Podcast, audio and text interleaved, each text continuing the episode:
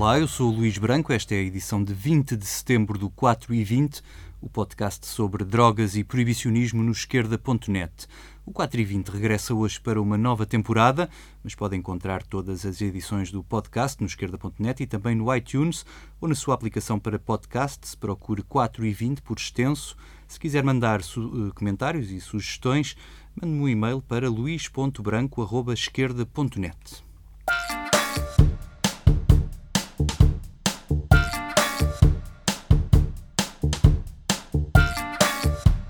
Foi ontem publicado o quarto inquérito nacional à população geral sobre o consumo de drogas ilícitas e ilícitas e da prática de jogo a dinheiro. O inquérito, encomendado pelo CICAD e coordenado por Casimiro Balsa, da FCSH, foi feito junto de 12 mil pessoas entre dezembro do ano passado e julho deste ano.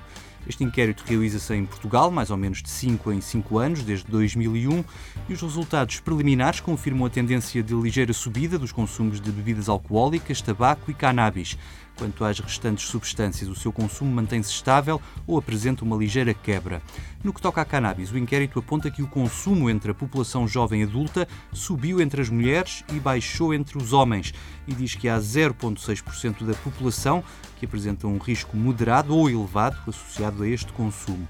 Os valores de risco só disparam no consumo de bebidas alcoólicas, com 1% de dependentes e 3,6% da população em risco elevado.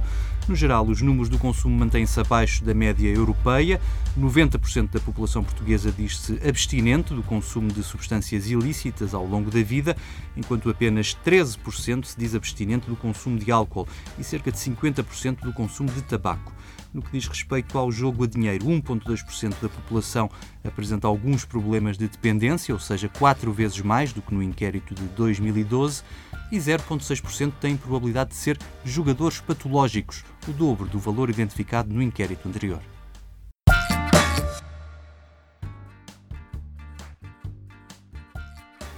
Nas últimas semanas foi notícia o investimento da Tilray em Portugal. A Tilray é uma das maiores empresas dedicadas à cannabis medicinal no Canadá.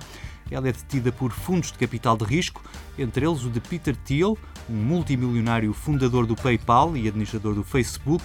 Em entrevista ao Sol, o seu fundador, Brendan Kennedy, disse que deu quatro voltas ao mundo até concluir que Portugal tem o clima ideal para cultivar cannabis.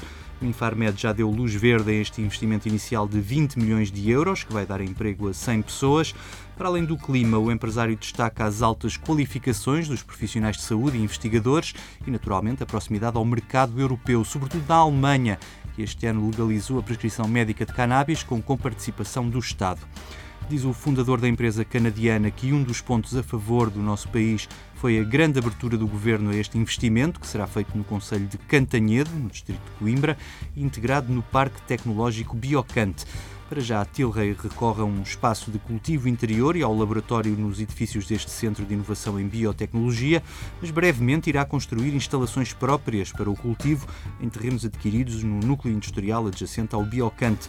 O objetivo numa primeira fase é cultivar 8 toneladas de cannabis. O cultivo, processamento, embalagem e distribuição para o mercado europeu será feita a partir de Cantanhede e o fundador da empresa prevê que na próxima década haja 10 milhões de doentes a usar produtos à base de cannabis na Europa. Enquanto o governo português recebe de braços abertos os produtores de cannabis para fins terapêuticos, a verdade é que, em Portugal, o assunto continua a marcar passo. Embora a lei já tenha uma porta aberta para a prescrição médica de cannabis, os médicos portugueses tardam em debater o assunto e a tomar uma posição que poderia beneficiar milhares de doentes, continuam a recorrer ao mercado ilegal para conseguir cannabis para aliviar os efeitos secundários dos seus tratamentos. No início de setembro, o jornal Sol deu a notícia de que o Conselho Nacional da Política do Medicamento, da Ordem dos Médicos, deverá ainda este ano emitir um parecer sobre o uso de cannabis para fins terapêuticos. Com a entrada da Tilray e de outras empresas, um dos objetivos anunciados é o de envolver investigadores portugueses no estudo da planta.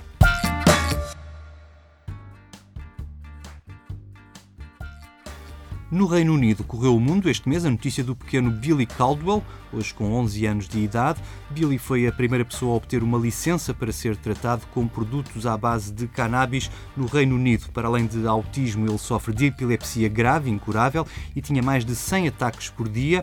Começou a ser tratado nos Estados Unidos com óleo de cannabis no ano passado e as autoridades abriram a primeira exceção para que ele continuasse a receber o óleo em sua casa, na Irlanda do Norte. Muitos dizem que o seu caso é um milagre, de tal forma que a empresa que fabrica o óleo até mudou de nome este verão para Billy's Bud. É que dos 100 ataques por dia, desde que iniciou o tratamento, Billy está há mais de 300 dias sem sofrer nenhum ataque epilético. E no que toca ao autismo, a sua mãe diz que tem notado diferenças de comportamento no relacionamento com os livros e os brinquedos e até com as pessoas. No Uruguai, este verão arrancou a venda de cannabis nas farmácias, mas a operação controlada pelo Estado esbarrou na resistência do setor financeiro. É que, apesar de ser tudo legal e do programa contar com mais de 13.300 pessoas inscritas, alguns dos maiores bancos, como o Santander, o Citibank, o Bank of America, o Itaú e até o Banco Público República, ameaçaram encerrar as contas das farmácias que integram o programa de venda de cannabis. É que as normas bancárias em vigor nos Estados Unidos proíbem transações com instituições instituições que lidem com dinheiro ligado às drogas ilegais, um problema que a indústria da cannabis também se depara naquele país. Ao ameaçarem congelar as contas das 16 farmácias inscritas, várias optaram por desistir do programa. Isto levou na semana passada o governo uruguaio a anunciar uma alternativa para contornar a sabotagem dos bancos. Ela passa por dar licenças para lojas abertas por privados, exclusivamente para a venda de cannabis e que só vão funcionar com notas e moedas. Negociar apenas com dinheiro vivo é o que se passa em muitos estados que já legalizaram a cannabis para fins medicinais e recreativos nos Estados Unidos. É o caso da Califórnia, onde na passada quinta-feira os deputados estaduais aprovaram uma resolução com 60 votos contra 10 para que o Congresso dos Estados Unidos reclassifique a cannabis, retirando-a da tabela 1, onde acompanha as substâncias mais perigosas. Essa reclassificação permitiria acabar com a falta de acesso às entidades bancárias, mas sobretudo permitir que avance a investigação científica da planta, que hoje é bloqueada por sucessivos entraves legais.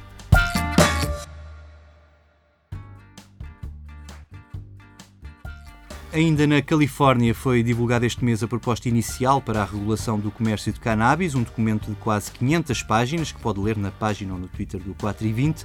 Uma das disposições impede a entrega de cannabis através de drones, robôs, barcos ou bicicletas. Caso os californianos decidam encomendar cannabis, a entrega em casa deve ser feita sempre por mão humana e a cannabis transportada num veículo motorizado que tenha um GPS instalado para que o dispensário saiba sempre por onde anda. Já se sabe que desde o início da guerra às drogas a linha que separa polícias de traficantes é muito tenue. Há quem diga que nunca foi tão tenue e que essa teia de interesses cruzados é um dos obstáculos à legalização. Em Portugal e em França há dois casos muito semelhantes a decorrerem nos meios judiciais. São os próprios chefes do combate ao tráfico que estão a ser acusados de colaboração com os traficantes. Em França é François Thierry, que dirigiu o Gabinete Central para a Repressão do Tráfico, o OCRTIS, que está a ser acusado pela Justiça por cumplicidade na detenção, transporte, aquisição de estupefacientes e cumplicidade na exportação de estupefacientes em grupo organizado. Os juízes acusam François Thierry de não ter dado todas as informações sobre a sua relação com um dos reis do tráfico, Sofiane Ambly, que era o seu principal informador. Em, casa, em causa está uma apreensão recorde de 7 toneladas de haxixe em 2015, mesmo em frente ao apartamento de luxo do traficante, no centro de Paris. Ora, este carregamento foi acompanhado pela polícia desde Marrocos até Espanha e daí até França, mas veio a descobrir-se que depois a quantidade de haxixe que partiu de Marrocos era mais do dobro da que acabou por ser apreendida. Aqui em Portugal são 29 os arguídos da Operação Aquiles. No próximo dia 17 de outubro saberão todos se vão a julgamento. O processo está em fase de instrução. Entre os arguídos está o ex-coordenador da Polícia Judiciária Carlos Dias Santos, o ex-inspetor-chefe da Direção Central de Combate ao Tráfico de Estupefacientes da PJ, Ricardo Macedo, e um cabo da GNR de Torres Vedras, José Baltazar da Silva. As acusações visam também Franklin Lobo, um dos nomes cimeiros da lista de narcotraficantes há muitos anos em Portugal. O caso tem semelhanças com o francês, mas vai mais longe nas suspeitas. Aqui os polícias são acusados, acusados de fornecer informações aos traficantes, recebendo em troca pagamentos em dinheiro. Pior ainda, a acusação diz que estas suspeitas ligações perigosas entre responsáveis policiais e o narcotráfico já eram conhecidas da Judiciária desde 2006. Polícias e narcotraficantes de mãos dadas na vida real e também na televisão. Estreou este mês a terceira temporada da série Narcos, que, passa no Netflix. Depois da morte de Pablo Escobar e da decadência do cartel de Medellín, a saga do agente justiceiro da agência antidroga norte-americana vira-se agora para o cartel de Cali. Entre as habituais cenas de ação e histórias de traições, a terceira temporada de Narcos continua a basear-se em acontecimentos reais, com destaque para a cumplicidade dos cartéis com as várias agências norte-americanas que intervêm na Colômbia e, claro, com o poder político e policial local, que está sempre no bolso dos traficantes. Terminada a aventura colombiana, o último episódio aponta um novo destino para a quarta temporada. Narcos vai mudar-se para o México, aparentemente com o cartel de Juarez na mira. A terceira temporada já incluiu a entrada do personagem de Amado Carrillo Fuentes, o líder do cartel de Juarez, assassinado em 1997, que fazia a ligação da cocaína vinda do cartel de Cali aos Estados Unidos mas a quarta temporada, que nem começou ainda a ser filmada, já conta com um assassinato. Carlos Munhoz Portal, que trabalhava para a produção da série, com a tarefa de encontrar locais para as filmagens, apareceu morto no México na semana passada, com o corpo cravado de balas num local ermo, perto de San Bartolo Actopan, no estado de Hidalgo. Até agora não são conhecidos mais detalhes nem o que esteve na origem do seu assassinato.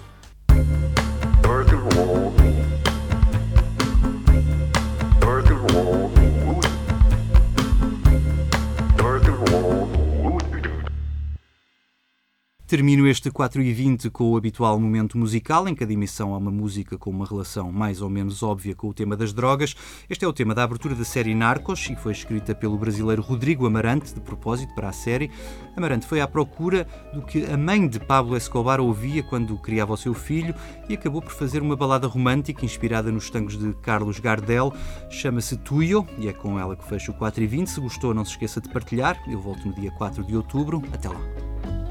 Soy el fuego que arde tu piel, soy el agua que mata tu sed, el castillo, la torre, yo soy la espada que guarda el caudal.